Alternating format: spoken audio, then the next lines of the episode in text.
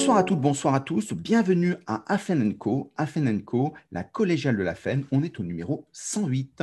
Et aujourd'hui, on reçoit le président de SOL, Society of Organization Learning, une vieille association, euh, mais toujours dynamique, euh, avec un président qui est particulièrement intéressant. Pourquoi?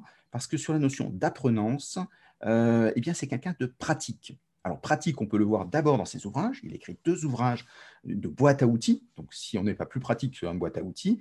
Et puis, surtout, pratique par rapport à l'expérience qu'il a pu avoir à L'Oréal, il nous en parlera, euh, pour être un artisan euh, de la formation. Et nous avons la chance ce soir euh, d'inviter Éric Mellet, président de Sol. Bonsoir, Éric. Bonsoir, Stéphane. Ravi d'être avec vous. Eh bien, on démarre de suite avec la première question parce qu'il y a plein de gens qui ne connaissent pas Sol. Euh, alors, qu'est-ce que c'est Sol? Alors Sol, c'est une, association qui est née euh, à partir des travaux de Peter Senge. Alors Peter Senge, c'était un chercheur euh, au MIT. dans les années 90, il a publié un livre qui s'appelle La cinquième discipline. Et donc, c'est lui qui est, qui est à l'origine de ce concept d'organisation apprenante on en reparlera euh, sûrement plus tard. Mmh. Et donc, euh, Sol est né sur les travaux de Peter Singer en France, euh, fondé à l'origine par une dame qui s'appelle Irène Dupont-Couturier.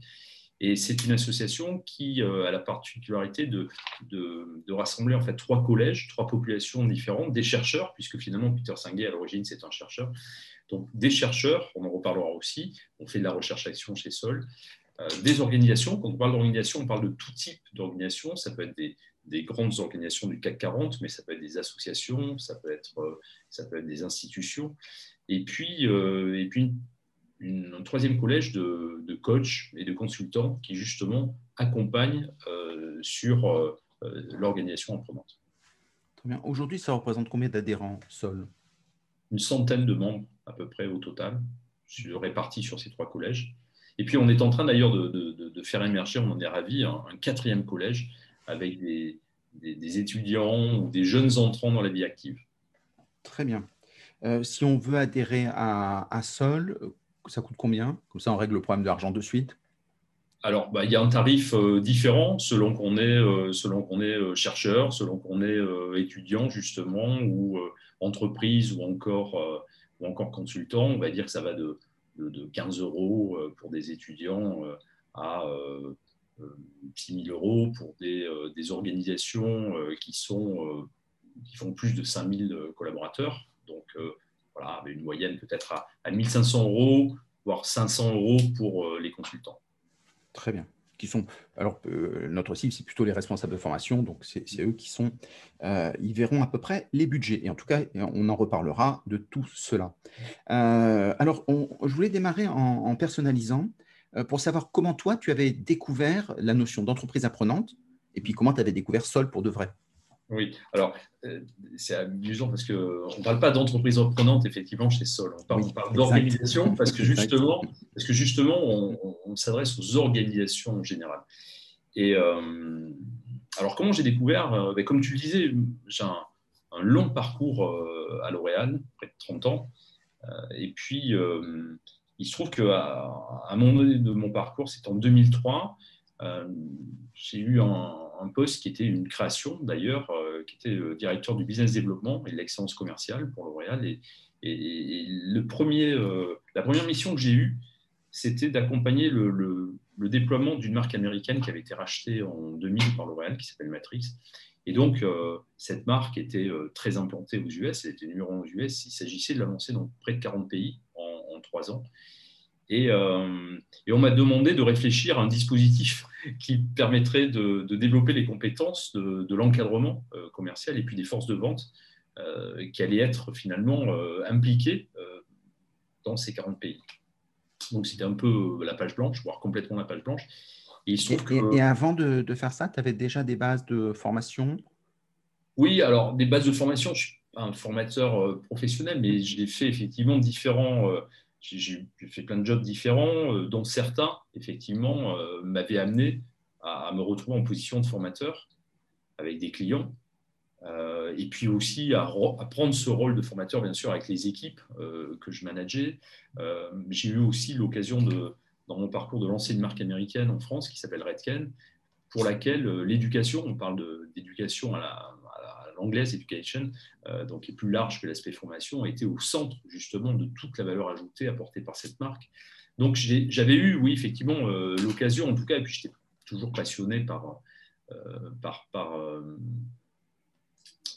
par l'idée de, développer, euh, que ce soit mes clients au départ en tant que commercial, après les équipes que j'ai eu la chance d'encadrer. Euh, donc là, tu as eu ce projet-là, tu te retrouves, euh, donc c'est ta mission Oui, alors je me retrouve avec ce projet sans, sans, sans budget particulier, sans, sans équipe, on est deux.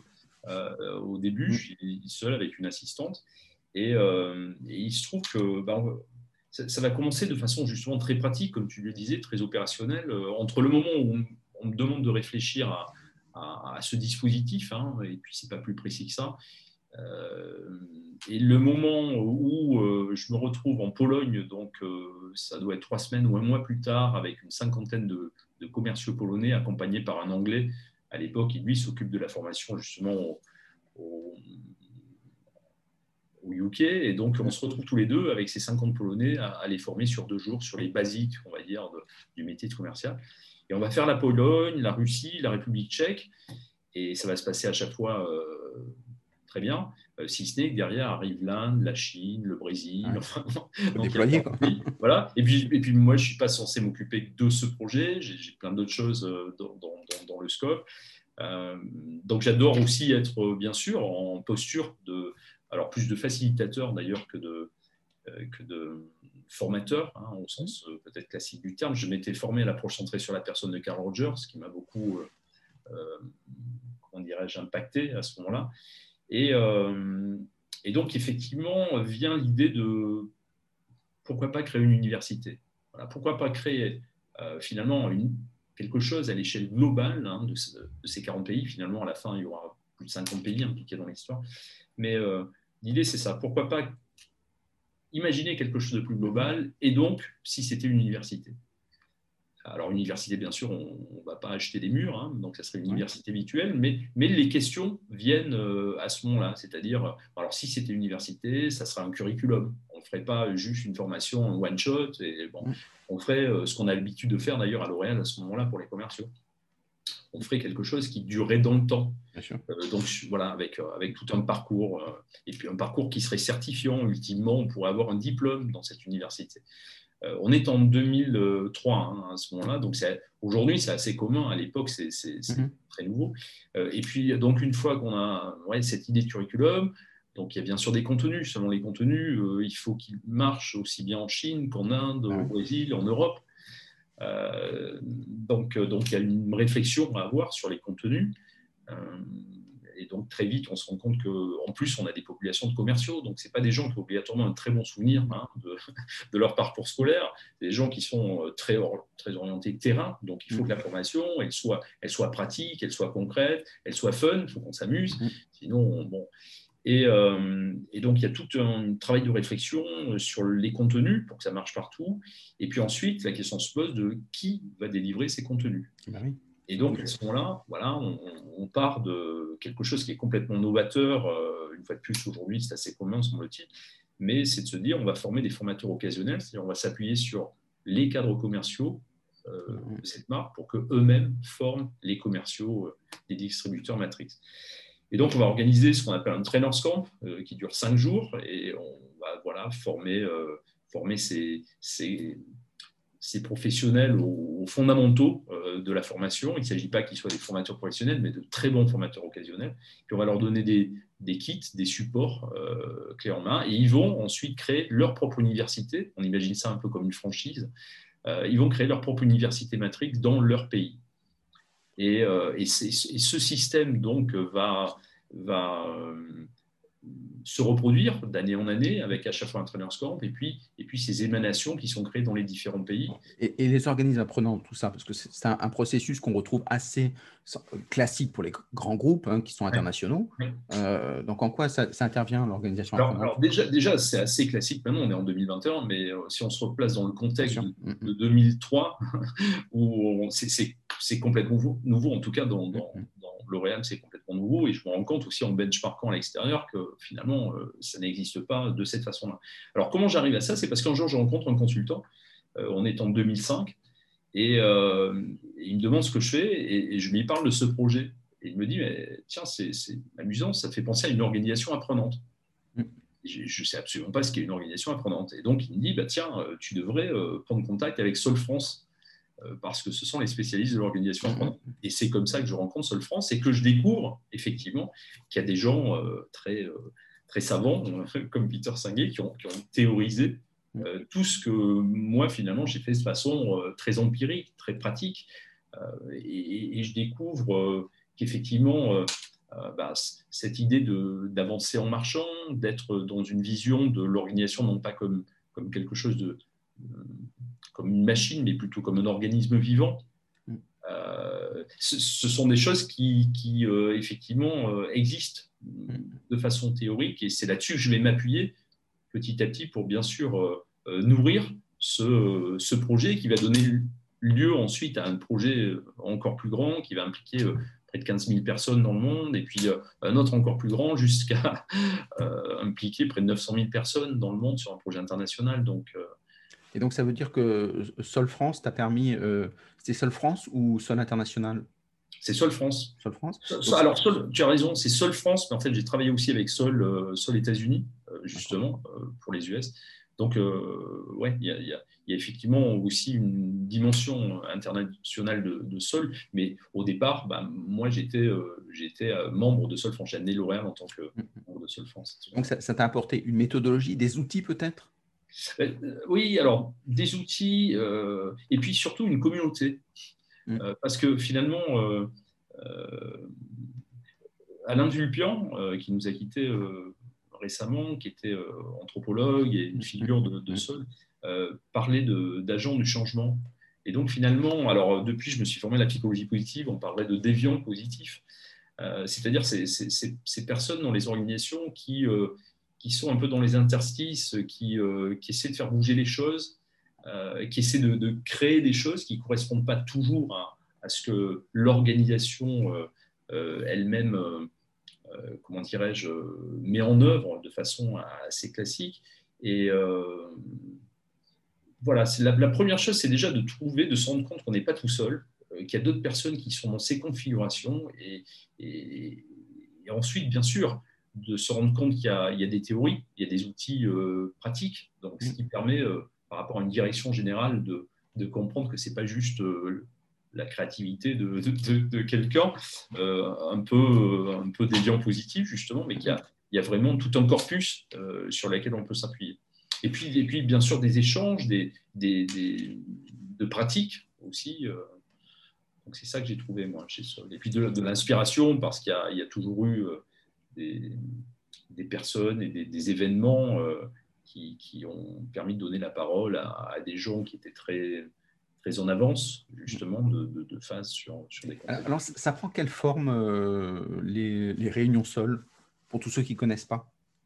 Alors finalement, euh, Sol est énormément basé, c'est-à-dire qu'on essaie de pratiquer euh, apprenant, de s'appliquer à nous-mêmes. Alors c'est pas toujours, c'est pas toujours facile, hein, c'est un long chemin. Mm. c'est pour ça d'ailleurs qu'on parle de discipline. Enfin, euh, Peter Senge parle de la cinquième discipline, et, donc il y a cinq disciplines. Et, le mot discipline est, important parce que même s'il n'est pas très agréable par moment à entendre peut-être, mais il sous-entend un travail perpétuel. On n'est pas une organisation apprenante d'une fois pour toutes. Euh, on n'est pas un être humain fini si on fait le rapprochement justement avec l'organisme vivant. Euh, on est fini le jour où, tout s'arrête. Mais donc, cette idée de discipline, c'est que voilà, c'est jamais acquis. Euh, c'est un travail euh, perpétuel. Donc, quelle forme ça prend? En fait, c'est énormément basé sur la bonne volonté, puis, euh, l'énergie et la prise de responsabilité des membres. Donc, il y a des cercles, des cercles qui, s'organisent. Donc, il y, a, bien sûr des cercles qui correspondent aux populations dont j'ai parlé. Donc, il y a il y a un cercle organisation avec les organisations membres de SOL qui se réunissent et qui échangent des pratiques justement euh, entre elles.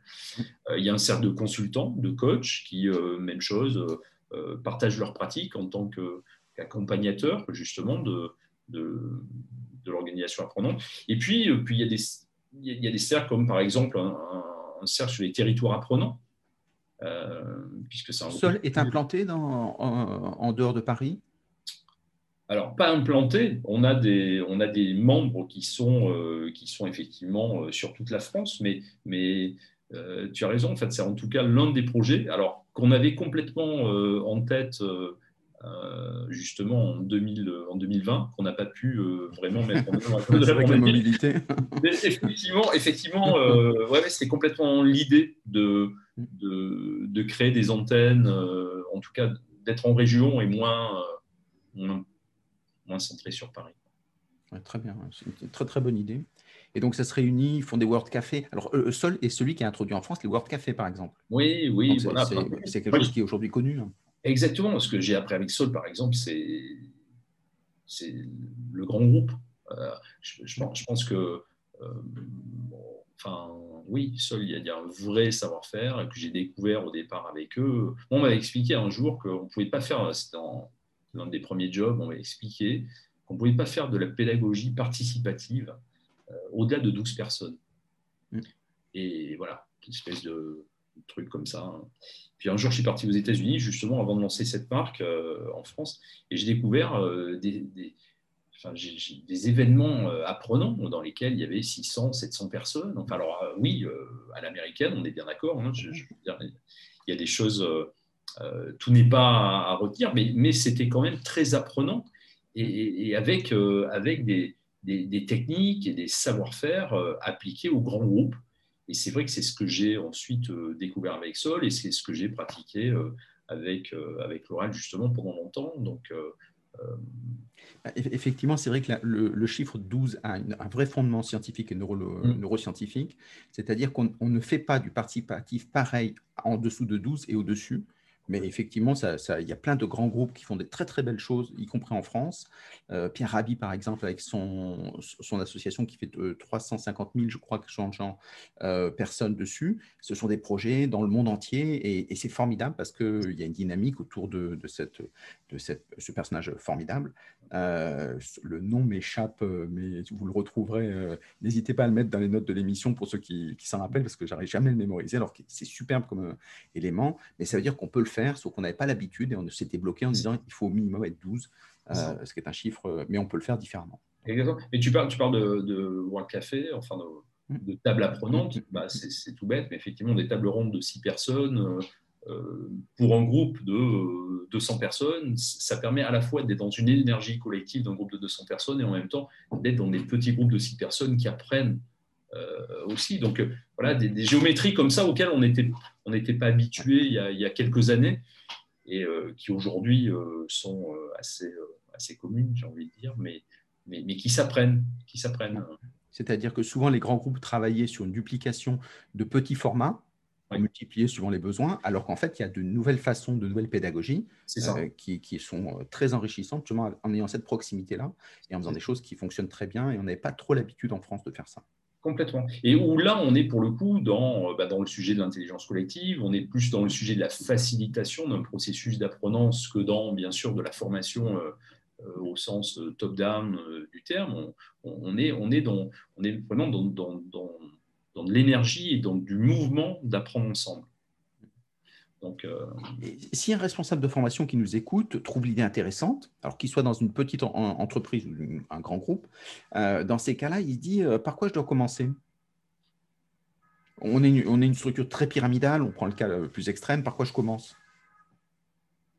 Bah, Par quoi je commence Par quoi je commence? Par adhérer?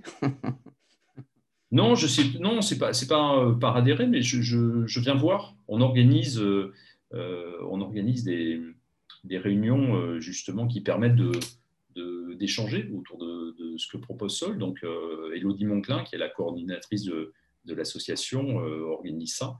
il suffit d'aller sur le site et de, se renseigner. Mais je pense que pour, qu'ils comprennent un peu comment je m'y prends, de façon à ce qu'intellectuellement, ils commencent à rentrer un peu dans l'histoire. Mais je, pense que c'est ça. Alors, on, a refait notre site hein, là récemment, donc il y a plein de choses. On euh, mettra le lien en, dans les notes de l'émission. Oui, ouais. et, puis, et puis je crois que c'est ça, prendre contact, euh, euh, venir voir, venir vivre l'expérience, ressentir, parce que finalement, on, est beaucoup dans, dans, dans, l'expérientiel. Hein. Ça aussi, c'est quelque chose que, que, que j'avais, comment dirais-je, peut-être développé de façon intuitive, mais que j'ai découvert chez Sol. C'est-à-dire, on n'apprend pas, on vit une expérience apprenante. Mm. Donc, euh, c'est ça, il faut venir, il faut essayer, il faut participer à un événement. On organise un grand événement, on en reparlera peut-être à la fin, là, début mars. donc, on vit l'expérience et puis, plus il y a affinité, à ce moment-là, on devient membre, et puis on peut rentrer aussi à différents niveaux en tant que membre. Donc, voilà, je crois que c'est là. L'essayer, c'est l'adopter. Bah, je ne sais pas si c'est l'adopter, mais en tout cas, euh, je pense que c'est. Il euh, ne faut pas que ça reste de la théorie. Et puis, euh, enfin, de plus en plus, on a parlé tous les deux en préparant cette émission, il faut, vraiment que ça soit incarné et, vivre quelque chose, a fortiori avec, avec le, digital et, donc comment rendre du distanciel euh, quand même dynamique. C'est mm. pas évident. Alors justement, puisque tu en parles, avec le, confinement, pour toi, euh, qu'est-ce que ça a changé?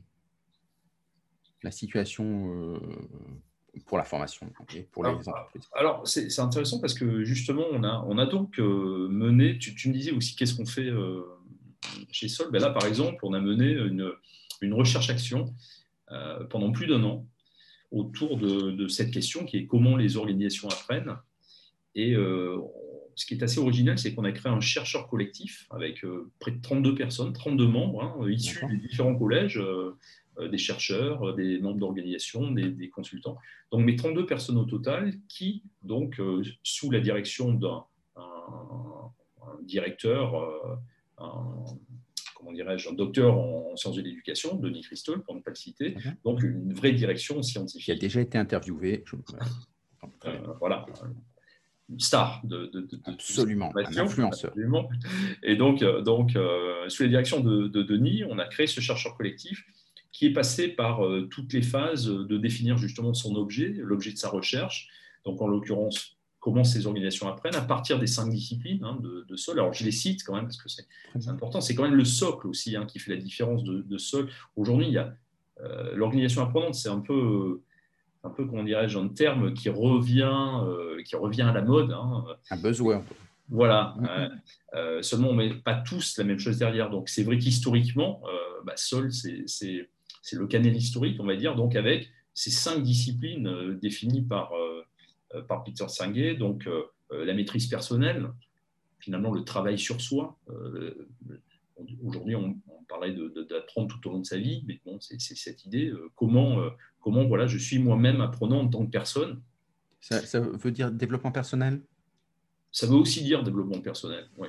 Ça ne veut pas dire que développement personnel, mais ça veut aussi dire, c'est pas un gros mot, ça veut aussi dire développement personnel. Ça veut dire que je, je suis, euh, je suis le premier instrument euh, du changement et de ce que je vois opérer. Donc, je, je voilà, je modélise. C'est cette, cette idée-là.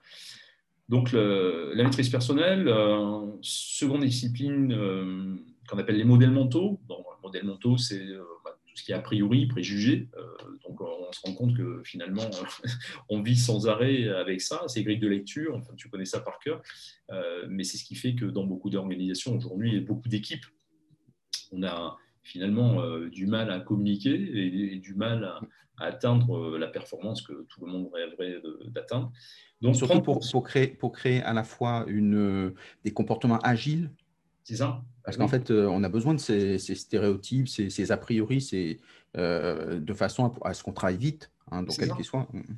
Oui, qu'on travaille vite. Et puis, tu me posais la question de la crise sanitaire. Bah, c'est l'une des choses qu'on enfin, a tous vécues, c'est-à-dire, euh, c'est-à-dire à un moment donné, tous les process, toutes les règles, toutes les habitudes, tout ce qu'on fait de façon assez mécanique, quel que soit le secteur d'activité, on l'a tous vécu. Tout d'un coup, ping, ça plante, il n'y a plus rien. Mm, mm. Donc euh, là, il y a, y a, eu, c'est assez marrant parce qu'on a donc fait toute une, y a toute une partie de la recherche, euh, d'ailleurs que euh, les gens intéressés peuvent télécharger sur le site de Sol, hein, c'est en livret, l'impact de la crise sanitaire sur la prononce. Et on, a mené donc 62 entretiens au total avec des organisations de, tous ordres. Et, donc, ce focus sur l'impact de la crise sanitaire, on voit bien qu'au départ, il y a une espèce de choc initial euh, la, crise sanitaire, elle met, euh, elle met à jour justement des faiblesses aussi qui étaient là dans les organisations. Euh, donc il y, y, a ce choc, et puis petit à petit, il y a une forme d'acceptation. c'est un peu le, un processus en U. Il y a une forme d'acceptation. On va justement apprendre de nouvelles façons de faire. Mm. On va tisser des liens avec des, des personnes avec lesquelles on ne parlait pas, des départements qui étaient plus ou moins compètes, tout d'un coup vont se mettre à, bah, se parler. donc, il y, a passé le, premier choc, il y a de nouveaux liens qui se créent et qui se créent justement par l'apprenance, par le besoin d'apprendre. Nouvelle façon de faire pour faire face à une situation totalement inconnue. Donc, tu avais cité les, deux premières dimensions. Oui, les, deux premières dimensions, merci de me. Parce que sinon, après, ils vont dire, mais il n'y en a pas cinq finalement. On nous aurait menti. donc, maîtrise personnelle, modèles mentaux. Ensuite, la vision partagée. Euh, bah oui, euh, comment, comment on s'assure qu'on va tous euh, dans le même sens? Alors, la vision partagée, ce n'est pas juste une direction générale qui réfléchit avec un cabinet de consultants à ce que serait la vision à 3 ou 4 ans et qui la fait redescendre en, plus fine, hein, en s'appuyant sur l'encadrement intermédiaire pour que ça atteigne bien mm, mm, ce mm. que c'est censé atteindre. Ce n'est pas du tout ça, hein. c'est au contraire, la vision partagée, c'est la somme de toutes les visions individuelles qu'on retrouve, bah, qu'on retrouve et, qu'on partage. Donc, le, effectivement, ça, ça, positionne aussi la direction générale dans une autre approche en termes de gouvernance. On s'appuie vraiment sur l'intelligence, l'intelligence des acteurs euh, de terrain. Euh, est-ce que c'est pas antinomique avec un monde en disruption où il faut réagir vite à, un an, deux ans Quand on est dans un grand groupe, c'est très vite. Euh, si on, demande à chacun son avis, finalement, le process est un peu long. il vaut mieux peut-être un capitaine dans, dans le navire, non? Ben, L'un n'exclut pas l'autre. Je suis pas en train de dire que je suis pas en train de dire que effectivement euh, c'est euh, là où avant, euh, de façon classique, il y a un commandant avec une petite équipe qui gère tout et de façon autocratique et, pyramidale. Je suis pas en train de dire que c'est juste l'inverse. C'est c'est seulement de l'auto-organisation et qu'il n'y a plus de chef et qu'il n'y a plus d'encadrement. non, je ne bon, crois pas du tout, par exemple, à, à à la disparition de l'encadrement intermédiaire.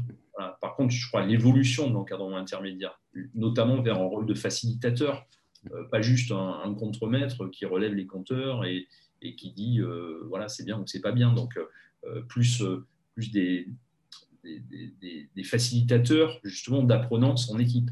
Donc, je crois que, je crois que c'est surtout que c'est ça, c'est de nouvelles habitudes de nouvelles habitudes de, travail à prendre.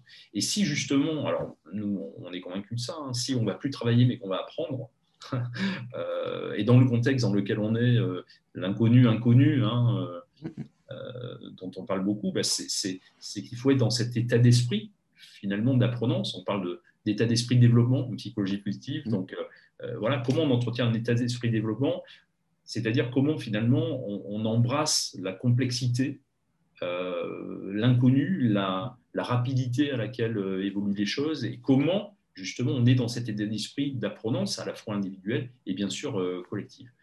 Donc, Sachant que tout le monde n'est pas forcément doté de la même chose. Hein. D'ailleurs, comme chez les animaux, on s'aperçoit grosso modo, il y a 10% des, des, gens qui sont des explorateurs, Mm. Euh, et donc, euh, naturellement, c'est-à-dire quand ils, sont très mal à l'aise dans les routines, dans le fait de reproduire, et, donc qui souffrent suivant les périodes. Et quand c'est très disruptif, où il y a plein d'opportunités d'interstices, comme tu disais, alors ils se régalent parce qu'en fait, ils font des, analogies, etc. C'est ça. Mais d'ailleurs, on se rend compte, euh, enfin toujours pareil, hein, donc télécharger, le, télécharger le livret sur le. L'un des phénomènes qu'on a observé sur l'impact de la crise sanitaire, c'est que ça aplatit les organisations. C'est-à-dire que tout d'un coup, euh, il n'y a plus des sachants par le titre ou par l'encadrement, mais euh, il y a des, dans les équipes, il y a des gens qui se révèlent parce que justement, il y a l'opportunité, comme, comme on n'est plus seulement chassé dans les règles et les procédures, il y a l'opportunité d'essayer des nouvelles choses.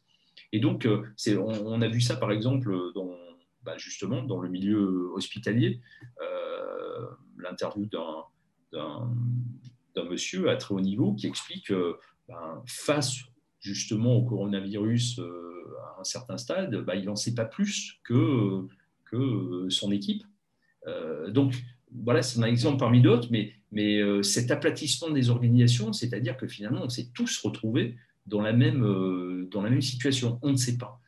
Et donc, ça veut dire que c'est comme s'il y avait une redistribution du pouvoir, et ça n'a pas été facile hein, par moment, parce que ça a remis justement en question euh, bah, des, encadrants, surtout euh, des encadrants de premier niveau, qui, à mon avis, ne peuvent plus euh, être dans la posture, justement, d'être seulement sur bah, la performance, le, résultat, le yaka, il faut, il se passe autre chose. Est-ce que finalement, ça ne remet pas en cause leur autorité?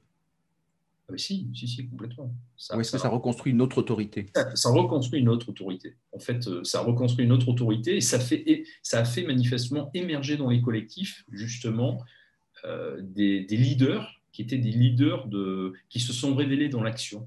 Mm. Euh, là où, alors ça peut, certains managers se sont révélés aussi, Mais, mais, mais, il y a aussi des managers qui, quand je parlais de faiblesse que ça a révélé, qui, qui ont été qui se sont retrouvés dans des postures où finalement euh, ben, ça passait plus du tout avec, euh, avec leur équipe, comme si ça avait mis euh, la lumière sur justement peut-être un, seuil d'incompétence ou une difficulté à passer d'un rôle de, de contremaître, enfin à l'ancienne, hein, un peu gardien des règles, à davantage un rôle de, je reviens à facilitateur parce que c'est vraiment quelque chose qui est, qui est, ressorti, une, nouvelle posture, donc une nouvelle forme d'autorité effectivement. Surtout sans être formé. Donc, tu disais qu'il y avait deux autres dimensions que tu n'as pas traitées. Oui, alors, euh, donc, euh, vision partagée. Euh, là, ensuite, il y a apprendre en équipe. Alors là, on est au cœur de, on est au cœur de notre sujet et au cœur justement de l'apprenance de Sol, parce que finalement, Peter Singer, il a relié justement l'individuel, hein, à travers notamment la, la, maîtrise personnelle et modèles mentaux, et justement l'apprenance collective. Donc apprendre en équipe, on est vraiment sur euh, le cœur peut-être de ce, qu'on, de ce dont on parle et ce dont on a besoin aujourd'hui. C'est-à-dire, euh, c'est-à-dire qu'on a, on a beaucoup formé, on a beaucoup approché euh, justement le développement des compétences à l'échelle individuelle. Mm. on a réfléchi, bien sûr, sur le plan des organisations et, et, notamment des grandes organisations comme celle dont je faisais partie, sur des plans de formation de façon globale, à long terme, des montées en compétences avec des steps, 1, 2, 3, enfin, il y a des choses très, de, mmh. l'ingénierie à très haut niveau sur le plan organisationnel. Mais finalement, euh, il y avait très peu de choses. Tu me demandais, par exemple, ce que j'avais développé, bah, c'est justement ça, l'approche par l'équipe, l'approche par, euh, par euh, le, le, le, le, médian qui est l'équipe, et finalement une grande organisation. concrètement, ça, ça, fonctionne comment? Parce que même s'il y a un, formateur, par exemple, qui forme, bah, il y a toujours une équipe en, en dessous. Quoi. Si le manager y forme, il y a toujours une équipe. Donc, qu'est-ce qui change? Ben, Ce qui change, c'est justement ce manager qui, lui-même devient un facilitateur d'apprenance au niveau de son équipe. C'est-à-dire comment l'équipe devient apprenante. Comment on crée un environnement qui favorise. Alors, euh, je prends un autre terme de, la psychologie positive aussi. On, parle aujourd'hui beaucoup de sécurité psychologique. Euh, donc, comment on crée un espace de sécurité psychologique dans lequel euh, on peut s'exprimer sans avoir peur d'être rejeté. on peut on peut justement proposer des nouvelles façons de faire, des nouvelles idées. Euh, comment donc, euh, euh, collectivement, au niveau d'une équipe, on apprend ensemble? Et donc à ce moment-là, quel est le nouveau rôle justement que joue le, le, manager? Et d'un point de vue de, la formation, comment on envisage justement de former des équipes entières, voire des départements? Là où avant, enfin, pour ma part, ce que j'ai vécu, c'était beaucoup de la formation individuelle. Euh, rarement, euh, rarement de, la formation à l'échelle de l'écosystème et de tous les acteurs.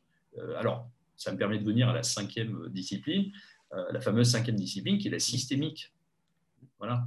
Donc, comment dans un monde qui est justement bah, très systémique, hein, pour ceux qui n'avaient pas complètement la notion de, de, ce qui est derrière l'interdépendance et de ce qui est derrière la systémique, bah, pour le coup, on a eu une, formation en accéléré avec le Covid. C'est-à-dire qu'aujourd'hui, euh, euh, tout est euh, relié avec tout. Et, donc, on ne peut pas seulement former une partie ou un individu, c'est très bien de le faire, mais il faut avoir une vision plus, globale, plus holistique et, aborder, aborder le, collectif en tant que tel et, et, la place de ce collectif dans l'organisation en elle-même de façon plus large. Ça veut dire, si je reprends ton idée, qu'on euh, on forme d'abord les managers à pouvoir être des facilitateurs, et après ils peuvent dupliquer eux-mêmes pour créer euh, des groupes et, faciliter, donc faire. Euh, donc au départ, la première étape, ça serait former les, lignes hiérarchiques? Ben, ça serait, oui, ça serait, ça serait en tout cas de, prendre conscience et d'avoir une autre lecture de l'organisation, comme je le disais au départ. Et, donc, effectivement, si on voit l'organisation comme quelque chose de, vivant, on se rend bien compte qu'à ce moment-là, toutes les cellules, c'est-à-dire tous les membres de l'organisation, les membres des équipes, doivent fonctionner différemment, qu'effectivement, celui qui les encadre, il a ce rôle, pas seulement de, de, dirigeant au sens classique, mais, mais, mais de faciliter l'apprenance. Parce que l'apprenance, c'est quoi? C'est l'innovation justement, on, est en plein dedans. Donc, euh, pour innover, il faut sortir des sentiers battus. Et c'est cette idée que. Mais c'est pas facile. Parce que forcément, il y a beaucoup de personnes qui vont te dire, vu que je suis payé déjà, euh, voilà. Et puis surtout, j'ai été choisi dans une certaine organisation. Et donc, euh, si, c'est la personne seule qui doit porter son changement, c'est difficile. tu as, entièrement raison, Stéphane. C'est pour ça que la, la, la, réflexion, elle est, elle est elle joue sur les deux niveaux. On, a, souvent tendance à opposer l'un à l'autre, voilà, le, global ou l'individuel, enfin le collectif ou l'individuel et tout. Et là, on est dans le et. C'est-à-dire que. Euh, en même temps, certains diraient. Oui, je n'osais pas reprendre. Mais, mais, euh, c'est ça, il, faut, apprendre à conjuguer. Euh, on vient d'un monde, d'un monde où il y a du réductionnisme qui nous a été utile pour, pour inventer plein de choses et justement formés à des tâches bien spécifiques. Euh, et il faut sûrement garder euh, le meilleur de ça, mais en même temps introduire une vision plus, ouais, plus organique et donc impliquer l'ensemble des acteurs du système. Voilà. En fait, dans, cette idée de, systémique, c'est qu'on raisonne, on regarde un système et on regarde les interactions entre les différentes pièces impliquées dans ce système. Et on travaille sur ces interrelations. Donc la formation, elle est plus seulement, pardon pour le seulement, mais euh, elle n'est pas principalement axée sur chaque pièce en elle-même. Elle va être de plus en plus tournée vers euh, comment on favorise les interactions, comment on favorise le fait qu'un département de marketing va mieux fonctionner avec un département commercial, par exemple. Euh, comment on va, on va faire en sorte qu'à l'échelle de l'organisation, l'innovation, ça ne soit pas seulement le sujet de la recherche et développement mais que justement euh, les acteurs sur le terrain soient impliqués aussi de façon active dans l'émergence de nouveaux produits ou de nouveaux services. Tu vois? Donc c'est euh, euh, une vision effectivement plus, plus globale. Et qui s'écrit, il y a Michel Maffezoli qui avait écrit L'Homo eroticus, mmh. qui, qui, disait que comment est-ce qu'on change aujourd'hui? Ben, On change ensemble, et donc on fait des communions apprenantes. Mmh. C'est-à-dire qu'on se réunit à plusieurs, comme tu disais, on fait la fête, euh, mais c'est une fête apprenante, c'est-à-dire que ce n'est pas forcément triste à mourir, on n'est pas obligé de souffrir pour apprendre. Au contraire, on apprend énormément de choses inconsciemment, mais ça veut dire qu'il y a quelqu'un qui, organise la fête de façon à ce que ce soit un lieu protégé, comme tu disais, et derrière, ça refait sens. C'est un peu les corps intermédiaires qui s'y collent. Exactement. Et puis, moi, il y a un truc qui m'a toujours frappé aussi. Alors, c'est terrible parce que, en plus, je, l'ai fait. Hein. Je l'ai vécu et après, je l'ai fait. C'est-à-dire que euh, très souvent, j'ai entendu, euh, enfin, quand j'étais jeune, hein, quand j'ai commencé à, commencé à travailler, on, m'a envoyé en formation. Voilà, donc on, partait en formation. Et puis, euh, et puis quand je revenais euh, sur le terrain, c'était au début, j'étais commercial au, tout début de ma carrière, donc je revenais et là j'avais mon, mon, supérieur hiérarchique de l'époque, en gros, qui me disait, comme à tous les autres jeunes qui commençaient et qui étaient partis en formation, il dit, ok, bon, c'était, c'est bien, mais maintenant tu oublies la formation parce que là c'est retour à la vraie vie. Donc c'est comme s'il y avait une espèce de schizophrénie. Euh, je me suis dit, bah, tiens, alors donc on est formé, mais finalement on est formé, euh, mais par contre, ce n'est pas la vraie vie. Euh, et, et, finalement, et j'ai donc dit ça moi aussi en tant qu'encadrant, après ce qui est terrible, mais pour reconnaître ses erreurs. Et, pour le coup, pour le coup aujourd'hui, enfin, ce qui a évolué graduellement, et ce qui, est, ce qui est complètement la conviction qu'on a aujourd'hui, en tout cas à Sol, c'est que euh, c'est pas deux choses différentes. On ne travaille pas euh, euh, certains jours et puis le reste du temps, on va se former dans un monde virtuel. non, on, apprend en travaillant, on travaille en apprenant. Voilà, donc on, mm. choisit ce qu'on veut. Mais, mais et c'est l'une des idées d'ailleurs, l'une des idées fortes moi qui m'avait qui m'avait interpellé lorsque j'ai découvert l'organisation apprenante, c'était une phrase qu'on attribue à, Chris Argyris, qui a été l'un des inspirateurs de, Peter Senge, qui dit que le seul avantage compétitif euh, à long terme pour une organisation réside dans sa capacité à apprendre mieux et plus vite que les autres. Et plus, donc ça c'était il y a 30 ans ou 40 ans, plus le monde est vu qu'à, hein, puisque c'est le terme consacré aujourd'hui, volatile, incertain, complexe, ambigu, plus le monde est comme ça, plus effectivement il s'agit d'apprendre euh, mieux et plus vite que les autres. Et pas seulement d'apprendre seul, d'apprendre en collectif, parce qu'on est juste, justement interdépendants les uns des autres. Donc, euh, si je reprends mes, je reprends mes, euh, mes images, mais, parce que c'est le cas dans beaucoup d'organisations, si le, le, marketing est, très développé, parce qu'au marketing, on a plutôt des gens qui pensent et qui sont, qui sont voilà, une espèce de prospective, ils ont toujours deux, trois coups d'avance sur des, des, services ou des, des produits annoncés. Donc, si eux vont très vite et c'est super, mais que derrière, euh, euh, bah, les commerciaux ne suivent pas ou que le service après-vente ne suit pas, ça ne marche plus dans le, dans le monde dans lequel on est. Donc, il faut bien qu'on apprenne ensemble. Exactement. Donc ça, c'est très important. Puis surtout, surtout aujourd'hui, c'est tout le travail de l'individualisation qu'on voit dans les services de formation.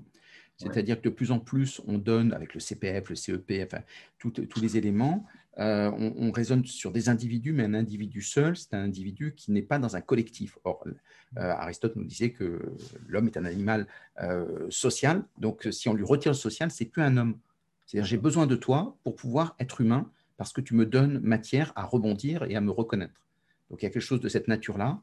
Et, quand on, pour des raisons rationalisantes poussées à l'extrême, mmh. quand on revient que à des individus, bah, il manque le lien que tu disais qui fait la vie et qui fait la nature profonde de l'homme.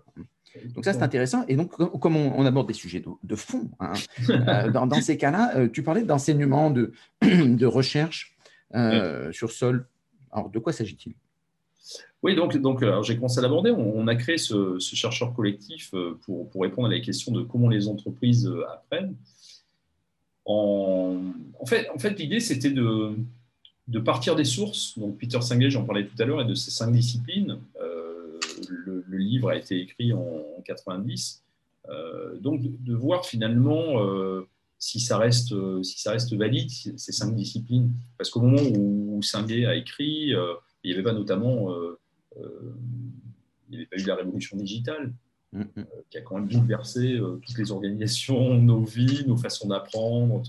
Donc, il y, avait cette idée de, de revisiter justement euh, à l'aune de, la révolution digitale, entre autres, et puis euh, ce qu'on n'avait pas prévu, mais justement la crise sanitaire aussi, donc euh, l'apprentissage sous contrainte, en fait, ou l'apprenant sous contrainte, de, voir ce qui, ce qui en ressortait. Et donc, on a mené ces 62 entretiens. Et, finalement, alors pour, toi, tu dirais que pour poursuivre ce qu'on avait dit tout à l'heure, tu dirais que c'est la crise sanitaire, c'est quelque chose qui est un, une parenthèse ou c'est un basculement?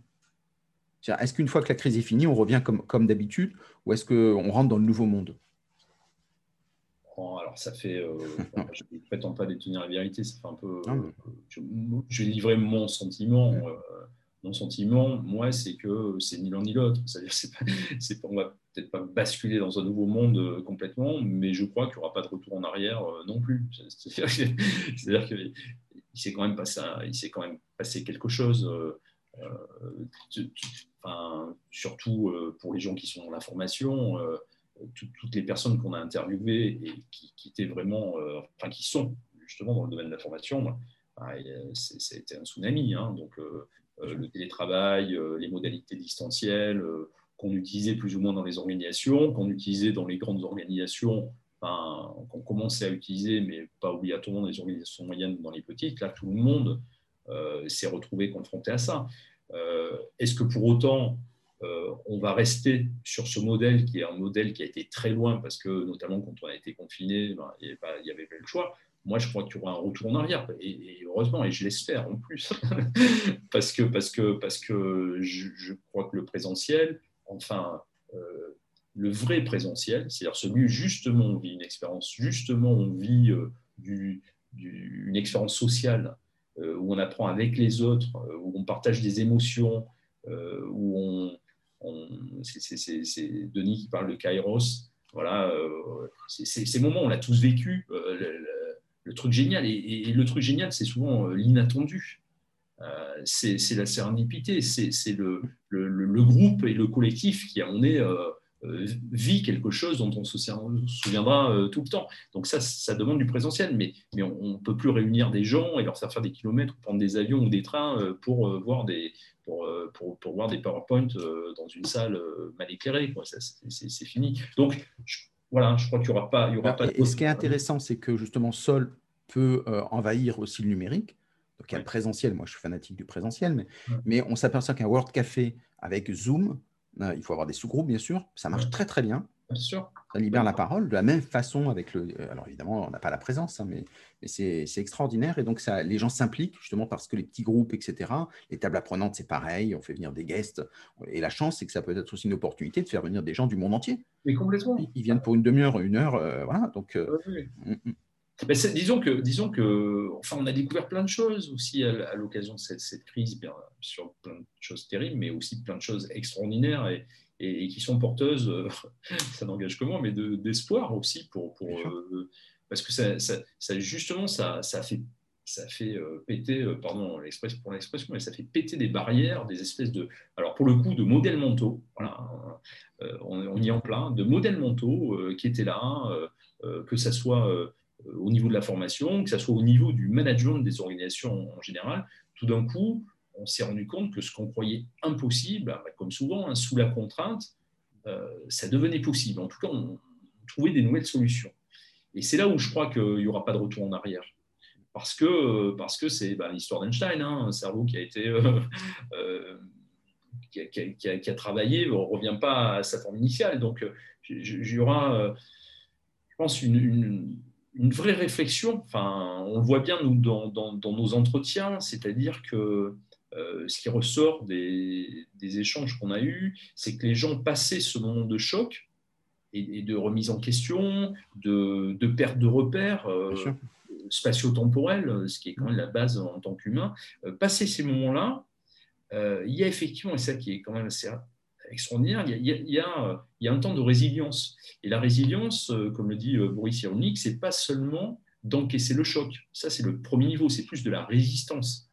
Donc, euh, mais quand on passe de la résistance à la résilience, c'est qu'on a intégré justement que, bah, les choses avaient changé, qu'il n'y aura pas un retour au monde d'avant, et que par contre, et ça c'est la résilience, on peut en sortir par le haut parce qu'on peut euh, collectivement, justement, euh, développer de nouvelles façons de faire, de nouvelles façons de penser, et que c'est sûrement ce à quoi il faut euh, arriver pour faire face aux, défis qui se posent à nous, qui d'ailleurs sont des défis qui se posent de façon globale, elles se posent au collectif, elles se posent aussi au niveau individuel, mais, peut-être que plus que jamais dans l'histoire, elles se posent au niveau collectif qui dépasse largement les, les, frontières et les. Euh, donc, euh, Alors très très bien. Comme on, a, on arrive à la fin, euh, on a, tu nous avais dit que tu voulais nous, nous parler d'un sujet qui te tenait à cœur, que tu allais pouvoir porter bientôt. Alors bah, le, sujet, le sujet, oui, c'est que ce chercheur collectif donc, a, a cherché hein, pendant, pendant, plus pendant plus d'un an. on a donc commencé à publier différents différents résultats euh, de cette recherche. Je parlais de celui sur de l'impact de la crise sanitaire. Il y en a un euh, sur, le, sur la facilitation. Il y a un livret sur justement l'organisation apprenante pour mieux comprendre euh, le corpus hein, sur lequel tout ça repose. il va y avoir un livret aussi donc, sur les, les résultats de la recherche en lui-même. Et on va partager ça lors d'un événement qui s'appelle Great Place to Learn.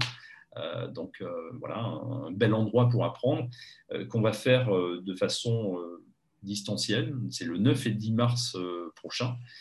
Et l'idée, justement, ça va être, alors pour le coup, de faire vivre en distanciel une expérience apprenante à, la façon Seule France, donc avec, avec différents temps, avec des, moments, comme le, tu le disais, de, de, de, travail en groupe, de réflexion autour de, la prononce, bien sûr, mais, on ne va pas faire qu'en parler, on va, vivre l'expérience. C'est ça l'idée.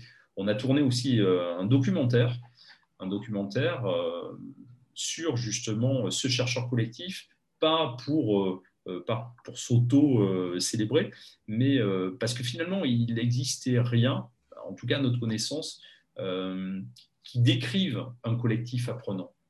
Et donc, ce documentaire, il a été tourné par un sociologue, alors réalisateur, mais en même temps sociologue. Et, c'est le chercheur s'est pris comme objet de la recherche aussi. Donc, c'est un, retour réflexif sur ce que, ce que ce collectif, finalement, apprenant, a vécu et, sous l'angle des cinq disciplines. Donc, ça peut être aussi intéressant pour, pour bah, les membres de, ton association eh aussi pour découvrir justement. Tout à fait. Et ceux qui ne le sont pas, parce que c'est ouvert, je le rappelle, sur Apple Podcast et Google Podcast. Donc, c'est tout le monde qui va en profiter. Et puis après, bien sûr, c'est pour les membres de l'association. Euh, tu rappelles les dates? 9 et 10 mars. 9 et 10 mars euh, en virtuel, euh, site de Seul France. on fait beaucoup de coachs. On mettra le lien aussi en bas de l'émission. donc, deux possibilités pour les gens motivés. Il y a un coût? Oui, il y a un coût. on, peut venir, on peut venir en groupe. Euh, donc, euh, il y, a des tarifs aussi euh, si on est plusieurs. Approximativement Approximativement, c'est 200 euros pour les, pour les deux jours. Très bien. Donc, si on a plusieurs, enfin bon, voilà, on est une assoce, hein, donc on, comprend aussi les, les comment dirais-je, les, les, situations de chacun. Les chômeurs, les étudiants, les choses. Ouais, on tâche d'en tenir compte euh, au mieux. Enfin, il ne faut, pas que le, il faut pas que ça soit un frein au départ, euh, ce que j'ai annoncé, pour, euh, pour prendre contact et puis, et puis échanger.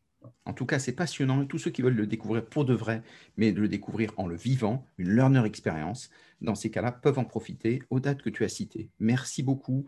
à très bientôt, Eric. Merci, merci. Au revoir.